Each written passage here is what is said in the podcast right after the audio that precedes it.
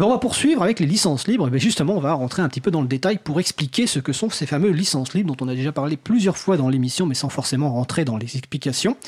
Alors pour cela, nous avons convié euh, deux invités. Donc Mélanie Clément-Fontaine, qui est directrice du laboratoire de recherche Dante, donc droit des affaires et nouvelles technologies à l'université de Versailles-Saint-Quentin en Yvelines. Bonjour Mélanie. Bonjour. Et Olivier Hugo, qui est avocat au cabinet Dune. Bonjour. Alors voilà, proche des micros, voilà, très bien. Alors, avec vous, nous allons essayer de, faire une première introduction sur cette notion de, licence libre pour un petit peu expliquer comment, tout cela ça fonctionne. Euh, et pour commencer, on va bah, faire une introduction sur le, droit d'auteur pour les créations de l'esprit, pour un petit peu comprendre comment cela fonctionne. Alors, qui veut commencer pour expliquer un petit peu les bases, on va dire, du droit d'auteur, en général pour les créations de l'esprit? Donc, Mélanie. Le principe, c'est que toute création n'est ne fait pas l'objet d'une protection parce que euh, on ne veut pas euh, enfermer euh, toute la production intellectuelle dans des formes de monopole. Donc il faut que la création réponde à certains critères et à ce moment-là, effectivement, le droit accorde un monopole au titulaire qui est désigné aussi par un texte particulier en fonction des circonstances de la création. Donc, euh, s'agissant du droit d'auteur, on va euh, exiger que la création prenne forme, qu'elle ne soit pas une simple idée euh, enfermée dans, l'esprit d'une personne, mais qu'elle prenne forme, qu'elle soit perceptible et qu'elle soit originale. Alors l'originalité eh bien, varie en fonction du, type de création. Traditionnellement, c'est l'empreinte de la personnalité de l'auteur, c'est-à-dire ce qui a, su insuffler de sa personnalité dans, sa création, ou du moins l'effort intellectuel qu'il a produit pour faire cette création. Et à partir de là, eh bien, il dispose d'un monopole pendant un certain nombre d'années, euh, traditionnellement 70 ans à compter de sa mort. Peut-être que vous allez pouvoir préciser les deux types de droits qui concernés par le droit d'auteur. Donc il y a le droit patrimonial et le droit moral. Euh, quelles sont les spécificités, notamment dans le domaine du, logiciel S'il y en a des spécificités par rapport au droit patrimonial et au droit moral? Qu'est-ce que permettent ces deux droits en fait? Alors, avant de rentrer dans, les détails de ces droits, il faut en comprendre le sens. Pourquoi on va accorder un monopole à, à l'auteur? Eh bien, parce que on a décidé que l'auteur euh, devait gagner en liberté. Et pour gagner en liberté, eh bien, il faut qu'il puisse tirer profit de l'exploitation de sa production intellectuelle. Donc on veut lui accorder des droits d'exploitation, c'est ce qu'on appelle les, droits patrimoniaux, des droits qui euh, lui permettent de décider s'il souhaite euh, exploiter commercialement, euh, économiquement son œuvre, c'est-à-dire autoriser la reproduction ou la représentation. Ce sont les deux grands droits patrimoniaux. Les plus les, mis en avant en tout cas dans notre droit français. Et puis, par ailleurs, c'est euh, développer l'idée que euh, l'œuvre étant l'empreinte de la personnalité de l'auteur, euh, une représentation finalement, un prolongement de lui-même, eh bien, il fallait aussi protéger un, aspect moral de l'œuvre, ce qu'on appelle le droit moral, et donc lui reconnaître un droit de paternité, le droit de faire reconnaître son lien, le fait qu'il a été euh, le créateur de cette œuvre, ou au contraire euh, le droit de rester anonyme, et puis le droit aussi de protéger par exemple l'intégrité de son œuvre, c'est-à-dire refuser qu'une tierce personne vienne modifier son œuvre c'est euh, un droit moral qui est hors, euh, hors économie, c'est-à-dire que ce droit, eh bien, il ne va pas le céder, il va le garder tout. Euh, c'est un droit incessible. Voilà, c'est un droit incessible. il ne peut pas y renoncer, il ne peut pas le trans, le, le, il y renoncer ou le, ou le céder. Et ce droit, eh bien, va perdurer après sa mort et va être exercé éventuellement par ses héritiers. Donc c'est important de préciser que par rapport à la, durée dont tu as parlé tout à l'heure, donc 70 ans après la mort de l'auteur, 70 ans c'est pas les droits patrimoniaux, les mm. droits moraux, ça dure jusqu'à voilà et on a eu des cas, bon, on va pas revenir dessus, notamment sur la, suite par exemple des Misérables, euh, Victor Hugo, il y a eu un procès il y a quelques années là-dessus. Ces droits-là courent après la mort de l'auteur. Alors ça, c'est dans la propriété donc littéraire artistique pour les œuvres en général. Est-ce qu'il y a des spécificités au niveau du domaine du logiciel, notamment alors je pense notamment au droit moral. Est-ce que, par exemple, il y a des droits moraux qui existent encore Et est-ce qu'au niveau des droits patrimoniaux, des spécificités Je pense par exemple aux gens qui travaillent dans l'administration ou pour, euh, pour des employeurs, euh, qui est par exemple titulaire des droits patrimoniaux. Est-ce que c'est la personne qui crée le logiciel ou est-ce que une autre personne? Alors, Olivier Hugo. Concernant le droit, le droit moral, euh, le droit moral sur un logiciel est beaucoup plus restreint que sur une œuvre, on va dire, picturale, par exemple, ou une œuvre, œuvre littéraire, par exemple. puisque le, logiciel a, cette spécificité qui est de facto reconnue par le droit, c'est qu'il a une fonction utilitaire, originellement. Et on le, reconnaît euh, comme ça, puisque le logiciel a vocation à évoluer, à être modifié euh, au gré des mises à jour, etc. etc. Donc dire que euh, un logiciel ne peut jamais être modifié et qu'on protège au terme du droit moral un logiciel n'a pas vraiment de sens. On va considérer que le droit moral sur un logiciel va se limiter vraiment au droit à la paternité, c'est-à-dire au droit au nom. C'est-à-dire que vous avez écrit un logiciel, euh, si on le diffuse ou même à partir du moment où on le reproduit, il faut qu'il y ait votre nom qui soit mentionné, ce qui est d'ailleurs euh, un socle commun de euh, l'ensemble des licences libres. Donc ça, il y a une cohérence assez forte entre le, droit d'auteur tel qu'organisé et, les licences libres. Et le droit moral, il faut rappeler aussi que c'est quand même une spécificité qui est euh, en droit français et en droit civil qu'on connaît pas, euh, qu'on connaît pas en, droit, par exemple, en droit américain ou en, common law. Euh, donc là, c'est une, différence assez forte. Donc c'est vraiment le droit moral un aspect de la personnalité, comme tu l'as rappelé, qui, reste attaché à l'auteur ou, à ses ayants droit. donc c'est attaché à une, personne physique la problématique, je pense, euh, liée euh, aux droits patrimoniaux et aux logiciels et, à la titularité, euh, la règle, de toute façon, veut qu'un auteur en droit français soit une personne physique, ce n'est pas une personne morale. En revanche, effectivement, dans une relation entre, un, par exemple, un développeur et son patron, un salarié dans une entreprise, on va, le code de propriété intellectuelle dispose que, sauf convention contraire, notamment dans, les, dans le contrat de travail, il y a une dévolution des droits, c'est-à-dire que même si je, je code, euh, je reste auteur, je suis auteur, mais les droits en fait sont transférés automatiquement euh, sur la tête de l'employeur pour qu'il puisse notamment, euh, et, logiquement, on puisse développer, parce qu'en général, un logiciel, c'est pas une seule personne qui travaille dessus, vous avez des équipes entières, et qui puissent euh, divulguer le logiciel euh, sous son nom, comme ça arrive dans, dans, tout, grosso modo, dans, dans, tous les logiciels. Donc là, il y a une petite spécificité, effectivement, quelque chose que c'est assez, c'est plus rare de de, créer des œuvres protégées dans le cadre d'un contrat de travail. Ça peut, ça peut arriver, euh, encore une fois, dans d'autres choses que le logiciel, si vous êtes graphiste, etc. Mais là, on n'a pas, de, on pas de disposition particulière, donc il faut prévoir des clauses de cession dans les contrats de travail pour euh, les œuvres graphiques, par exemple. Alors c'est différent pour le logiciel. D'accord. Un point qui est important à préciser, même si on ne va pas rentrer dans le détail historique, peut-être que une prochaine fois, c'est que euh, c'est pas depuis très longtemps en fait euh, que le droit d'auteur a été choisi. Bon, en même temps, le logiciel, l'informatique n'existe pas depuis très longtemps. Et il y a eu des débats pour le choix du, on va dire, du, corpus juridique ou de l'instrument juridique entre un droit sui, sui generis, droit d'auteur ou brevet. Mais sans rentrer dans les détails, juste peut-être une précision importante, ce qui est protégé, c'est la forme de, de, logiciel, ce qui est mis en œuvre, et pas les idées. C'est-à-dire que le fait de pouvoir faire des, par exemple un logiciel libre comme LibreOffice, qui est un traitement de texte sous une licence libre, est parfaitement cohérent avec le droit d'auteur, alors même qu'il existe d'autres suites bureautiques euh, privatrices, parce que ce qui est protégé, c'est la façon dont on écrit le code, et non pas le fait qu'on implémente des idées d'un traitement de texte. Mélanie, est-ce que tu veux préciser là-dessus? Oui, c'est un principe euh, commun à, toutes les œuvres protégées par le droit d'auteur. Pour euh, prendre un exemple hors logiciel qui sera peut-être plus, plus parlant, c'est l'idée de, d'emballer le pont neuf, par exemple, ce qu'avait fait Christo. Euh, cette idée-là, euh, elle n'est pas protégée. Ce qui est protégé, c'est le résultat, c'est le pont neuf emballé. Donc si quelqu'un euh, veut euh, photographier le pont neuf et euh, exploiter cette photographie, devra demander l'autorisation de l'auteur. En revanche, si une tierce personne décide d'emballer un autre monument, eh bien, Christo ne pourra pas s'y opposer parce qu'il ne s'agira pas d'une contrefaçon de son œuvre. Eh bien, le logiciel, c'est la même chose. C'est la manière dont c'est écrit, c'est ça qui va être protégé, à l'instar d'une œuvre, d'un roman, par exemple, et non pas les idées que, qui, euh, euh, qui, qui euh, sont développés dans, dans l'œuvre, que ce soit un programme ou un roman. D'accord. Olivier Hugo, tu veux compléter sur cette partie?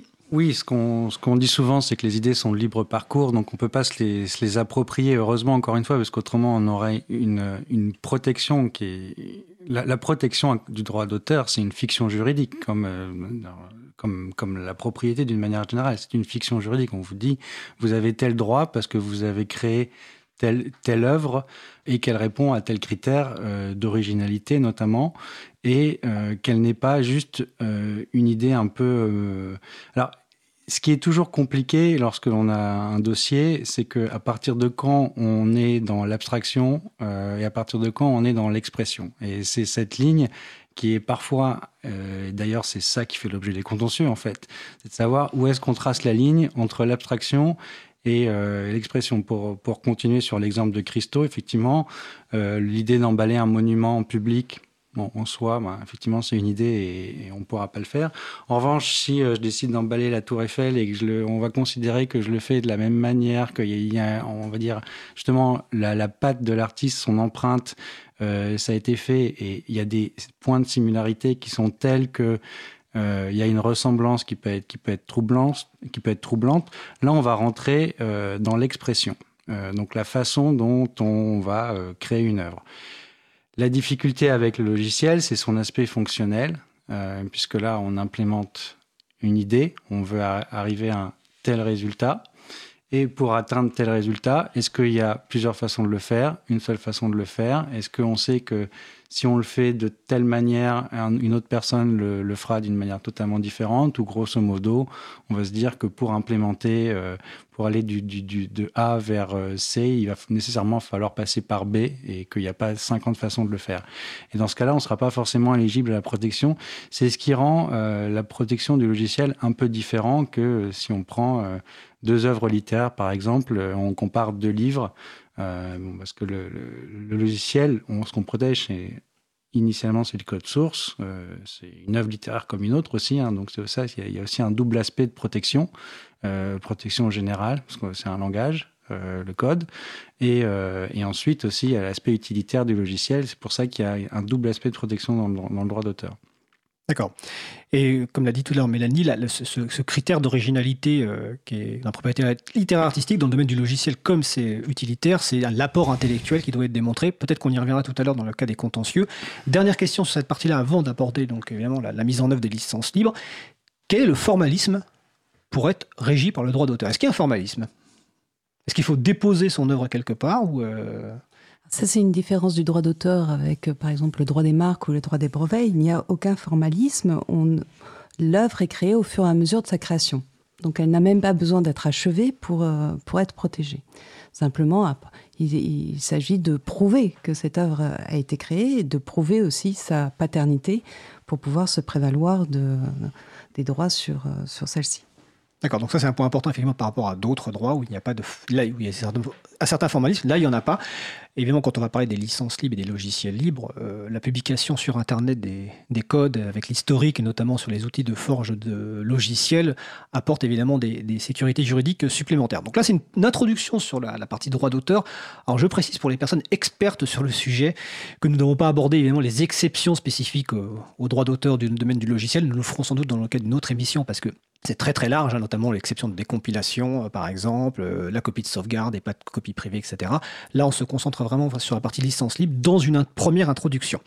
Alors justement, donc on a vu donc euh, le logiciel, donc l'outil juridique, donc depuis 85 en France, si je me souviens bien, c'est donc le droit d'auteur. et au niveau européen aussi. Comment ça s'applique donc dans le domaine du, logiciel libre? Alors, la première question, on va rappeler peut-être les quatre libertés fondamentales du logiciel libre. Qui veut les rappeler? Ou ah d'accord, en fait on, me regarde moi, ah, d'accord. bon, on, va, rappeler la base donc, qui a été euh, de formalisme de définition du logiciel libre, donc qui sont quatre libertés fondamentales. Donc la liberté d'utiliser le programme euh, comme bon vous semble, la liberté d'étudier son fonctionnement parce qu'il est livré avec sa recette de cuisine, la liberté de le modifier bah, soit pour corriger des bugs, soit pour le faire évoluer, car comme le disait si bien tout à l'heure Olivier Hugo, un logiciel libre, enfin un logiciel d'ailleurs n'est jamais terminé, il évolue. Et la quatrième liberté, c'est la liberté d'en faire des donc soit de la version originale pour le diffuser autour de soi, soit de faire une rediffusion de, de versions modifiées. Donc ça, ça a été les quatre libertés fondamentales définies dans les années 80. Mais après qu'on a bien compris, il faut qu'elles soient mises dans, le droit juridique quelque part, qui est donc le droit d'auteur, et c'est là qu'intervient cette notion de licence libre. Donc comment ça se passe concrètement? Mélanie ce qui, est intéressant euh, d'abord de, souligner, c'est que euh, les licences libres vont appliquée à des euh, logiciels protégés. On reconnaît une protection, donc il y a un monopole. Et euh, la personne titulaire de ce monopole va prendre la décision de partager finalement l'usage de son logiciel. ce monopole lui permet initialement d'interdire l'utilisation du logiciel et c'est ce qu'on va appeler le copyleft. Euh, cette personne va renverser cette logique-là en disant bah, de ce monopole, je vais en fait lever tous les péages et autoriser la copie, la modification, la diffusion de, et l'usage euh, de mon logiciel.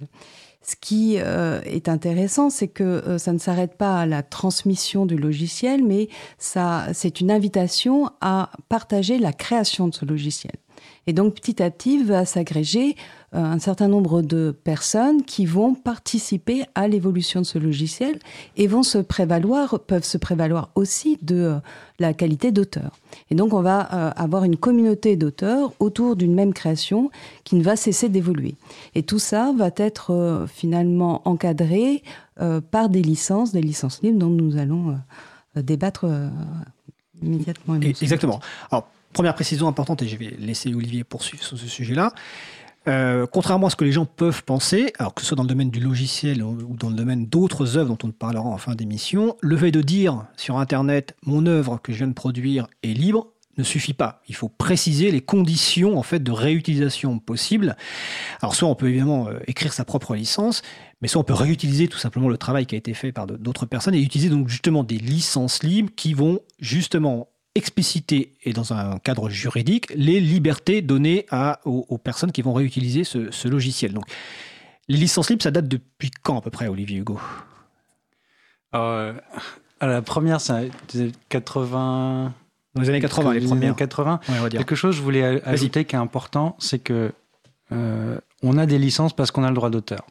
S'il n'y avait pas de droit d'auteur, il n'y aurait pas de licence. Donc il ne faut pas oublier ce point-là qui est essentiel, c'est que les, licences, quelles qu'elles soient, libres, pas libres, peu importe, une licence existe, n'existe que parce que euh, le droit vous confère, si les conditions sont réunies, qu'on a évoqué tout à l'heure brièvement, vous confère un, droit exclusif. Et en fait, la licence permet juste de décider comment vous voulez organiser, quelle autorisation vous donnez aux gens. Euh, c'est aussi simple que ça. Euh, et ensuite, après, à vous de déterminer ce que vous, ce que vous décidez de faire ou pas. Mais votre, création euh, originale, votre création protégée, c'est la vôtre. Euh, le droit vous dit que vous pouvez effectivement décider de la diffuser, de la garder dans un coffre chez vous, de jamais la diffuser. Vous en faites grosso modo, ce que vous voulez, sous réserve de certaines exceptions légales ou autres. Mais globalement, euh, c'est chez vous. C'est-à-dire que c'est comme vous, êtes chez vous. Si, quelqu'un sonne à votre porte, vous décidez d'ouvrir la porte ou pas de l'ouvrir, c'est votre décision. Là, c'est pareil. Vous, êtes, vous êtes titulaire. Le, le droit vous confère certains droits exclusifs qui n'appartiennent qu'à vous et vous décidez de l'organiser. Donc une licence, ça permet d'organiser ces droits. Euh, les, licences libres sont rédigées de telle manière, effectivement, à protéger les, libertés euh, qu'on a évoquées euh, tout à l'heure. donc, mais c'est une manière de le faire. Il y a un côté extrêmement pratique puisqu'elles sont préexistantes. Donc, on va dire, on va prendre sur telle ou telle licence, les gens les connaissent, donc on sait comment les utiliser globalement. c'est plus simple qu'à chaque fois devoir réécrire sa propre licence et de dire faites ce que vous voulez dans telle et telle condition. Donc, la licence, ça, c'est vraiment un moyen d'organiser la façon dont vous voulez euh, diffuser, euh, mettre à disposition ou reproduire votre œuvre. ça, c'est vraiment important, parce que s'il n'y avait pas de droit d'auteur, les licences, effectivement, on pourrait les jeter et les mettre à la poubelle, ça ne servirait à rien. Donc c'est une façon d'organiser, c'est votre liberté. Donc la licence, c'est vraiment une expression de votre liberté sur les, droits des, des œuvres que, que vous créez. Donc vous êtes titulaire. Alors très bien. C'était quoi l'autre question? C'était euh, bah, peut-être de parler un petit peu plus en détail des, licences et notamment des types de licences, mais on va peut-être faire une petite pause musicale avant. Mais juste avant la pause musicale, on va juste préciser un point important parce que quand on va parler des autres œuvres, c'est essentiel, c'est que dans la définition du logiciel libre, la restriction, et dont, qui a été évoquée d'ailleurs par Jean-Christophe en introduction, il n'y a pas d'interdiction de réutilisation commerciale. Donc toutes les licences logicielles libres, pour être définies comme licences logicielles libres, doivent permettre la réutilisation commerciale. Et notamment par rapport donc, aux licences qui existent déjà, même si on va les citer un petit peu après, et on va rentrer dans le détail sur les deux types de licences, en les deux grandes familles. Il y a deux grandes structures qui existent dans le monde du logiciel libre, qui est la, Fondation pour le logiciel libre, donc la Free Software Foundation, et l'Open Source Initiative, qui maintiennent une liste de licences considérées comme évidemment libres, donc euh, mettant en œuvre les quatre libertés, qui permettent de faciliter le choix des licences. Et notamment un point qu'on abordera peut-être pas, parce que ça peut paraître un peu compliqué, c'est la compatibilité entre les licences quand on utilise des codes qui viennent déjà de licences différentes. Là, on va partir du principe qu'on a son propre code, qu'on veut mettre sur une licence. Euh, voilà. Euh, donc ça, c'était important de, parler de cette notion aussi de libre versus gratuit. Donc juste après la pause musicale, en fait, on va justement un petit peu rentrer dans le détail et expliquer les deux types de grandes familles de licences qui existent, parce qu'il y a un impact important, euh, notamment sur l'hérédité des libertés et ensuite sur le respect des droits. Mais on va faire une petite pause musicale, donc le temps que je retrouve... oui, voilà, j'ai retrouvé. Donc on va écouter Opening Theme par Daniel Bautista, et on se retrouve juste après.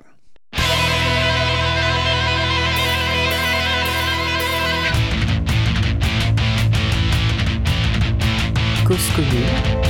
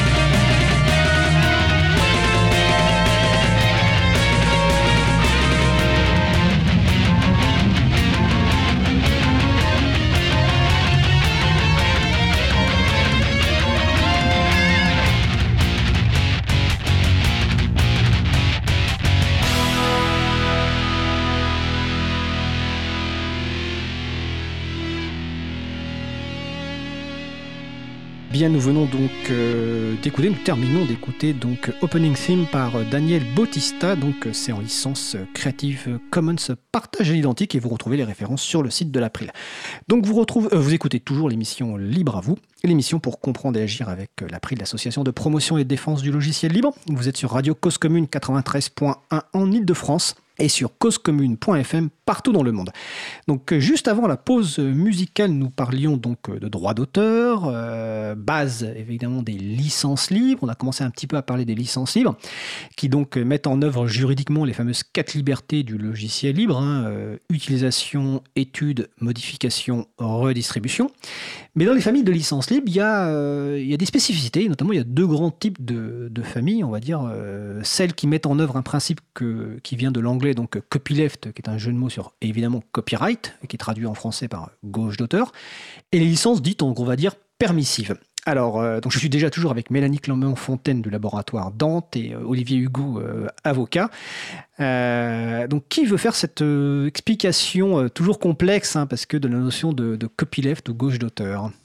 Qui veut commencer? Mélanie alors, effectivement, on peut, opposer les licences copyleft des autres licences libres. Les licences euh, euh, copyleft ont cette particularité euh, d'ajouter des conditions qui assurent la pérennité des libertés. C'est-à-dire que lorsque l'on autorise des tiers à copier, diffuser, utiliser le logiciel sans autre condition, euh, il se peut que ces tiers modifient le logiciel de telle sorte qu'il crée une nouvelle œuvre et puisse se prévaloir donc d'un monopole sur cette nouvelle œuvre et euh, à partir de ce monopole, euh, en fait, ne pas accorder les mêmes libertés aux autres. Et donc la logique du copyleft, c'était de dire, bah, si vous venez participer à l'évolution de cette œuvre, vous allez conférer les mêmes droits d'utilisation sur les modifications que vous apporterez. Alors ça ne veut pas dire qu'on est obligé de divulguer euh, les modifications qu'on réalise, mais à partir du moment où on les divulgue, eh bien, euh, on va les divulguer sous la même licence qui va euh, accorder la possibilité de d'utiliser le logiciel, de le copier, de le diffuser, de le modifier. Et donc c'est ce qu'on appelle la, la, clause copyleft, celle qui, qui a été en fait définie dans la GNU GPL initialement et qui a été reprise dans des euh, dans d'autres licences telles que la licence Cécile par exemple ou la licence UPL qui est la licence euh, proposée par euh, l'Assemblée européenne sur à propos des, des, des logiciels ou des contenus libres. Alors, c'est une très bonne introduction, enfin, mais c'est même une très bonne explication avec un des points fondamentaux qui est souvent mal compris, c'est qu'il n'y a pas d'obligation de redistribution. Mais par contre, quand il y a redistribution, on redistribue sur les mêmes conditions que la licence originale. Alors ça tombe bien parce que tout à l'heure on parlera peut-être d'un cas emblématique euh, en France où la question s'est posée. Hein. Euh, donc ça c'est la zone copyleft, donc on traduit par, euh, par gauche d'auteur. donc, la GNU GPL c'est la licence phare de la, de la Fondation pour le logiciel libre et c'est encore aujourd'hui l'une des licences phares. Le noyau Linux est sous une licence GNU GPL, plein de codes et des licences GNU GPL, mais comme tu dis ce n'est pas la licence de type, c'est pas la seule licence de type copyleft. Donc à côté de ça, les autres licences, c'est des licences qu'on appelle plutôt permissives, c'est-à-dire qu'elles permettent en fait de supprimer les libertés initiales, ou en tout cas de faire une version modifiée qui n'est pas sous les mêmes termes que la licence originale. Olivier Hugo.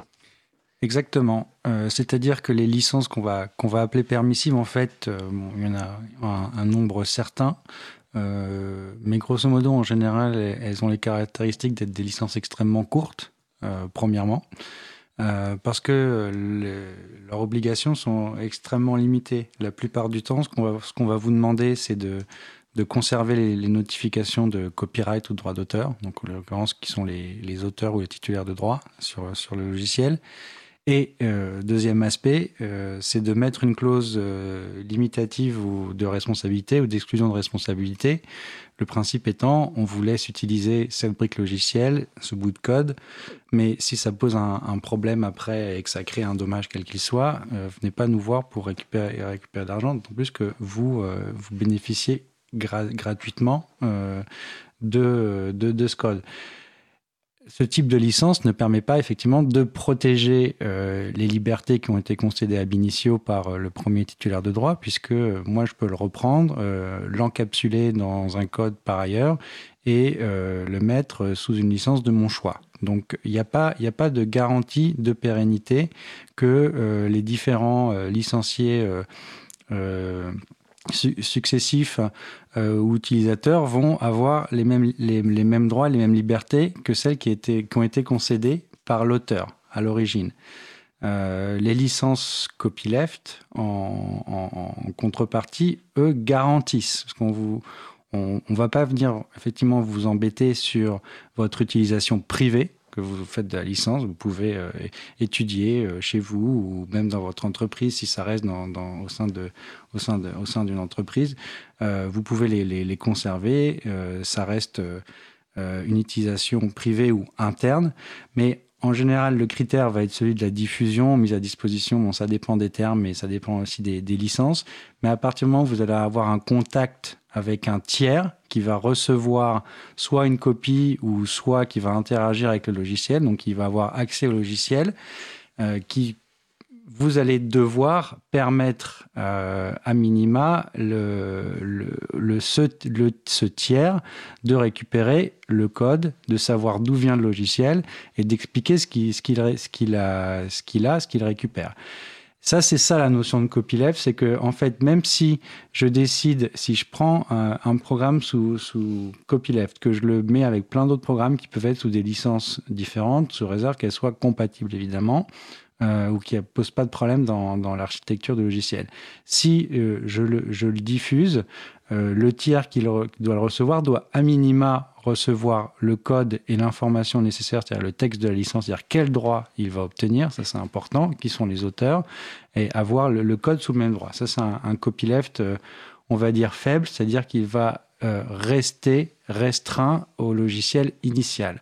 Et après, il peut avoir des copylefts plus forts qui vont pouvoir se diffuser vers d'autres euh, parties de la distribution, par exemple, euh, sur des logiciels qui sont pas des logiciels. Et c'est ça l'intérêt, en fait. Ça peut être soit les modifications du logiciel, soit même d'autres logiciels, mais qui sont distribués euh, ensemble. Et là, on va avoir l'effet, on va dire, positif dans le cadre des communs, c'est-à-dire que là, on va avoir une diffusion de cette licence et, une diffusion de ces libertés à l'ensemble du code, par exemple, d'une distribution. Et c'est ça l'intérêt du, copyleft, c'est d'empêcher l'encapsulation, euh, puisque en fait, entre guillemets, pour faire dire, pour, dire ça autrement, tout simplement, c'est-à-dire qu'on joue le jeu, quoi. C'est-à-dire on, bénéficie d'un logiciel euh, de manière gracieuse quand on est en l'occurrence dans, la vie des affaires, c'est quand même, ça quand même une valeur. Si on l'améliore, euh, on le diffuse, on fait bénéficier euh, la communauté de ces améliorations. C'est, l'idée, elle est assez simple en fait et, et assez, assez vertueuse. Par rapport à ça, ça me fait penser à la citation dont parlait Jean-Christophe Becquet dans, dans l'introduction de la citation d'Eben Moglen où euh, la GNU GPL, donc la licence phare copyleft, euh, crée un pot commun dans lequel chacun peut ajouter mais personne ne peut, peut retirer. Euh, deux remarques là-dessus. ce qui me fait penser, c'est que quand tu expliquais que les licences permissives sont relativement plus courtes parce qu'en fait elles permettent plein de choses, ça m'a fait penser que les licences de type copyleft évoluent pour justement tenir compte de ces notions de redistribution et du contexte juridique. Donc, par exemple, la licence GNU GPL de mémoire, sa première version c'est 89, la deuxième c'est 91, la troisième c'est 2007. Donc, il y a déjà maintenant 12 ans. Il est probable qu'il y ait une nouvelle version dans quelques années à venir pour justement tenir compte de l'évolution juridique et de ce cette notion de redistribution. Il y a aussi des versions un petit peu évolutives, enfin dédiées par exemple au web, comme l'Afero GPL. Alors je suis désolé, on avait, on essaie d'éviter d'employer des, noms de licences ou d'acronymes, euh, de les limiter. Sur le site de l'April, donc euh, dans la page consacrée à, l'émission, dans les références, je vous ai mis les deux liens vers le site de la, Fondation pour le, logiciel libre et l'Open Source Initiative. Vous avez une liste de licences commentées, notamment la page de la, de la Fondation pour le logiciel libre est très bien faite. Elle explique effectivement les différents types de licences, les pourquoi choisir et les, compatibilités. Euh, et deuxième chose, un terme qui est souvent employé pour les licences de type copyleft et qui est impropre, comme tu l'as en fait expliqué, c'est le, terme de contamination. Parce qu'en fait, c'est un choix d'utiliser des licences libres sous copyleft. Donc, à partir du moment où on fait ce choix-là, on doit évidemment respecter le choix des personnes titulaires de droit qui ont décidé de faire mettre ça sous licence copyleft. Et donc, on respecte les règles, ou alors on ne les utilise pas. Et, euh, tout à l'heure, quand on parlera de la jurisprudence et de faire respecter les droits, on aura deux cas d'explication justement sur cette notion de redistribution. Voilà, donc ça c'est licence de type copyleft, donc gauche d'auteur versus euh, licence de type euh, permissive. Est-ce que Mélanie, tu veux poursuivre sur ce, ou compléter sur ce point-là? Bien, euh, donc si on résume ce, ce que l'on a dit, lorsque l'on on veut utiliser un logiciel, la première chose qu'on vient de se demander, c'est si ce logiciel est protégé. S'il est effectivement protégé, c'est-à-dire qu'il euh, fait l'objet d'un monopole par le droit d'auteur, il faut euh, prendre connaissance des conditions sous lesquelles il est possible de l'utiliser. Et c'est là où interviennent les licences, puisque c'est ces documents qui expliquent la manière dont on peut les utiliser. Donc lorsque le, le logiciel est soumis à une licence copyleft, eh bien on s'engage du coup à participer à ce projet collectif qui est de dire j'utilise ce logiciel et si j'ai les capacités de l'améliorer euh, et que j'ai envie de partager ces améliorations, eh bien, je vais offrir les mêmes droits.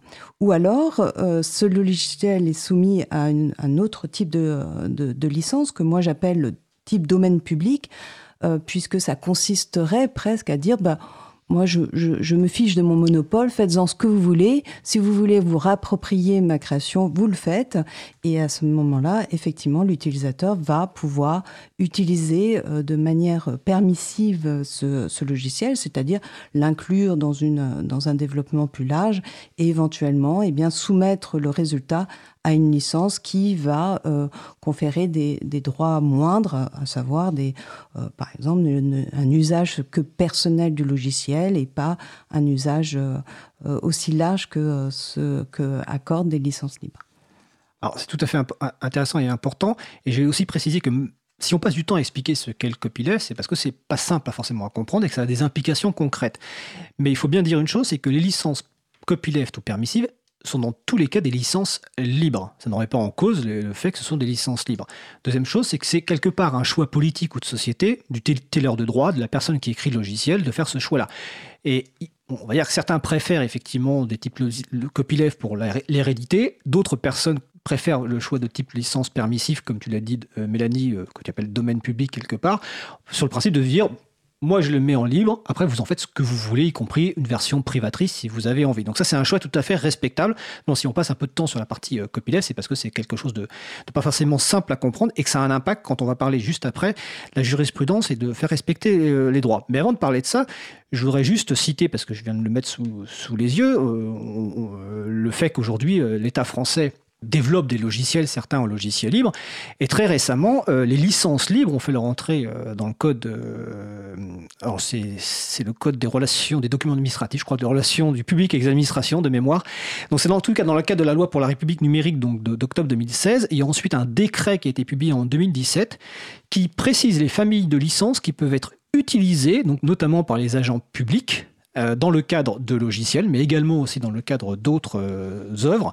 Et quand on regarde en fait ce, décret, alors je vous mettrai la référence sur le site de l'April, sur la partie licence, effectivement on voit qu'il y a des licences. Alors eux, ils appellent ça, enfin le décret appelle ça les licences avec obligation de réciprocité. Donc c'est les licences copyleft.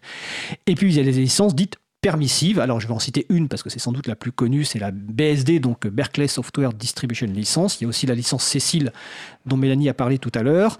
Voilà, donc il y a un décret qui permet effectivement, alors c'est le code, euh, clairement, c'est le code des relations entre le public et l'administration, qui dit voilà, aux agents publics qui veulent recourir à une licence libre euh, et qui d'ailleurs pour la plupart des cas sont d'ailleurs dans l'obligation, vous pouvez choisir ces types de licences-là. Elles sont euh, listées dans le décret et évidemment elles sont mises à jour régulièrement sur le site du gouvernement, en l'occurrence le site data.gouv.fr. Donc ça c'est important de préciser aussi cet aspect euh, reconnaissance par l'État français quelque part de ces licences.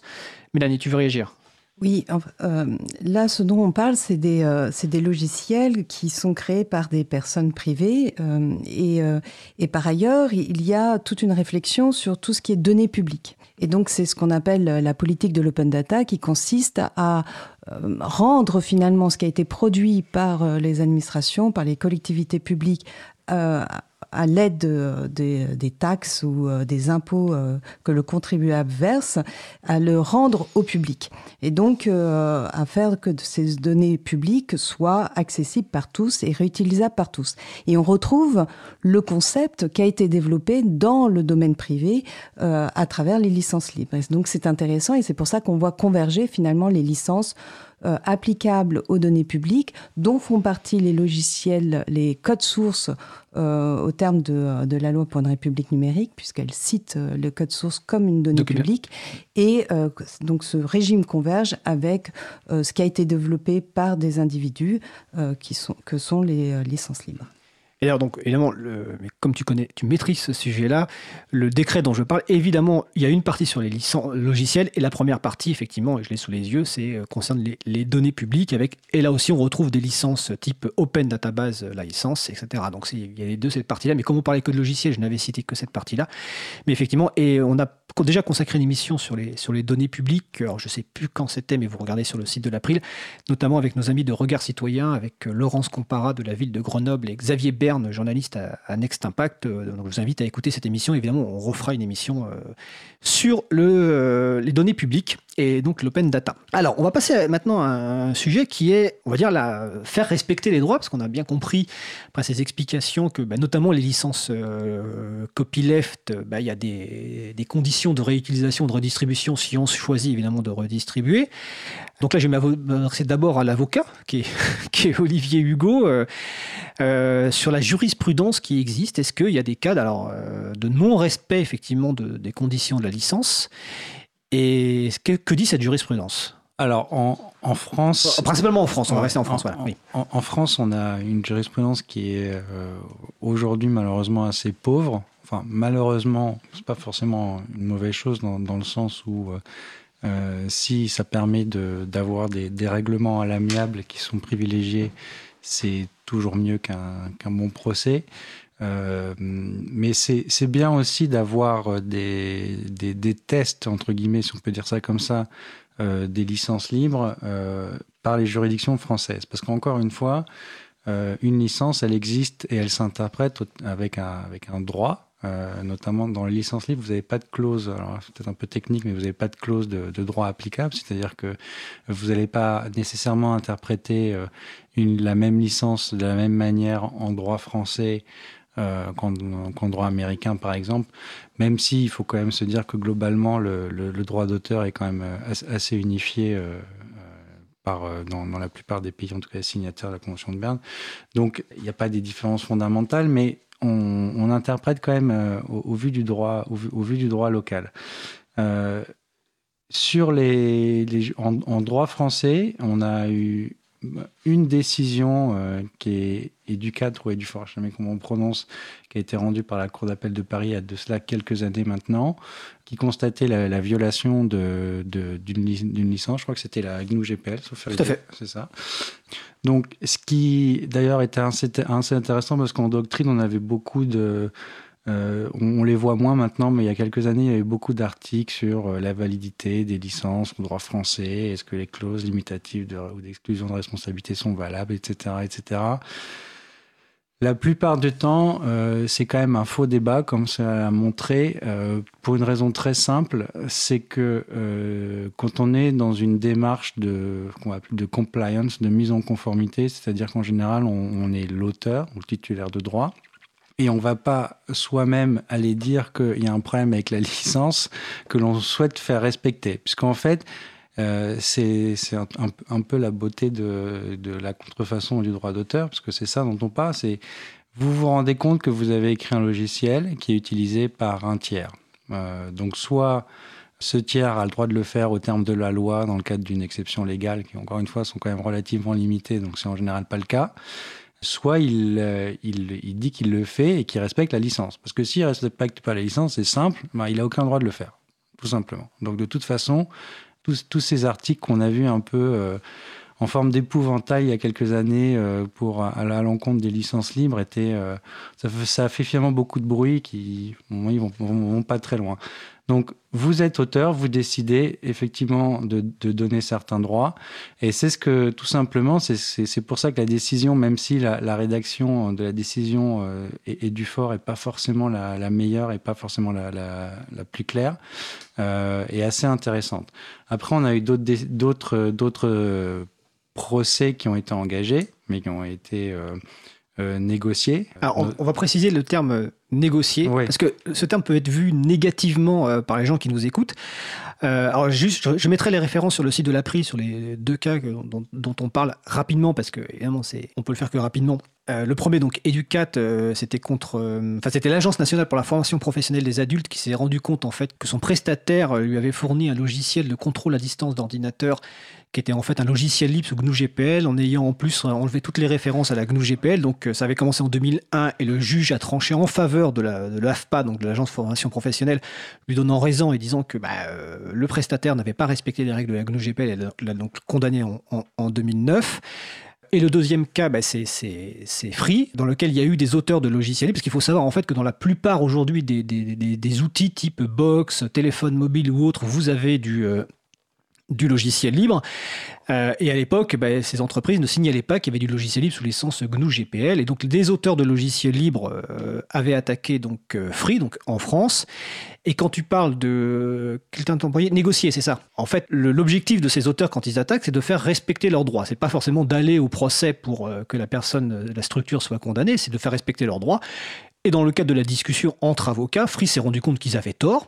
Et donc, en fait, ils ont accepté de, euh, bah, signaler qu'ils avaient des, logiciels euh, libres sous licence GNU GPL dans les Freebox. Et c'est pour ça que donc il n'y a pas eu de procès final. Donc, ce terme de négociation veut dire simplement que Free s'est conformé au droit de la licence GNU GPL choisie par les tutélaires de droit. Oui, ce que j'appelle négociation, c'est quand on transige, c'est-à-dire que quand on a introduit une instance, donc il y a un procès, et puis on décide de, que c'est, il apparaît inutile d'aller jusqu'au bout du procès, puisqu'on se met d'accord avant sur des, termes et conditions qui conviennent à tout le monde, notamment le respect de la licence. J'ajoute une chose, en fait, en, plus, qui est, ce qui est dommage, c'est que dans, dans beaucoup d'affaires, en fait, respecter la licence, c'est extrêmement simple. Euh, oui, c'est ça. C'est, il suffit de souvent de, publier euh, un bout de code qu'on a qu'on a récupéré. Bon, parfois d'autres bouts de code, mais bon, on en a bénéficié aussi. Donc c'est d'autant plus simple. Donc c'est peut-être aussi pour ça qu'il y, y, a assez peu d'enjeux. Et puis je pense que si on compare de ça il y a 10, 10 ou 15 ans, euh, c'était un, gros mot, les, logiciels libres à l'époque, en tout cas pour les juristes, les gens n'avaient pas forcément la compétence et ça faisait plutôt peur, ce qui n'est plus le cas maintenant parce que la force des choses fait qu'il y en a partout, tout simplement. Donc les gens sont aussi un peu mieux formés et mieux éduqués, y compris les, et principalement les juristes. Tout à fait. Je vais juste rappeler, après je vais passer la parole à, Mélanie, que le, le, cas Free, donc le cas AFPA et DU, c'était 2001-2009, euh, j'ai dit, et Free, c'est 2008-2011. Euh, donc effectivement, ça fait il y, a, quelques années. Et juste avant de passer par Mélanie, euh, j'encourage les gens qui, par exemple, ont une télé ou autre, euh, de regarder deux fois, ou une, une, box, par exemple, de regarder dans les conditions générales d'utilisation ou autre. Normalement, il y a les licences des logiciels libres sous GNU GPL indiquées, donc que ce soit Orange, Freebox, etc., etc., ou même les télés aujourd'hui, je crois que c'est le cas. Donc je vous encourage à, à regarder, c'est instructif. Mélanie. Oui, effectivement, on parlait d'éducation, c'est-à-dire qu'au départ, quand les licences libres ont commencé à être euh, de façon euh, générale, euh, il y a une confusion sur l'idée que c'était libre de droit et qu'on pouvait faire ce qu'on voulait. Or, une licence libre précise exactement ce que l'on peut faire. Alors on peut faire beaucoup de choses, mais on peut le faire à certaines conditions. Et c'est ce qui finalement a fini par être entendu par le grand public et notamment les entreprises.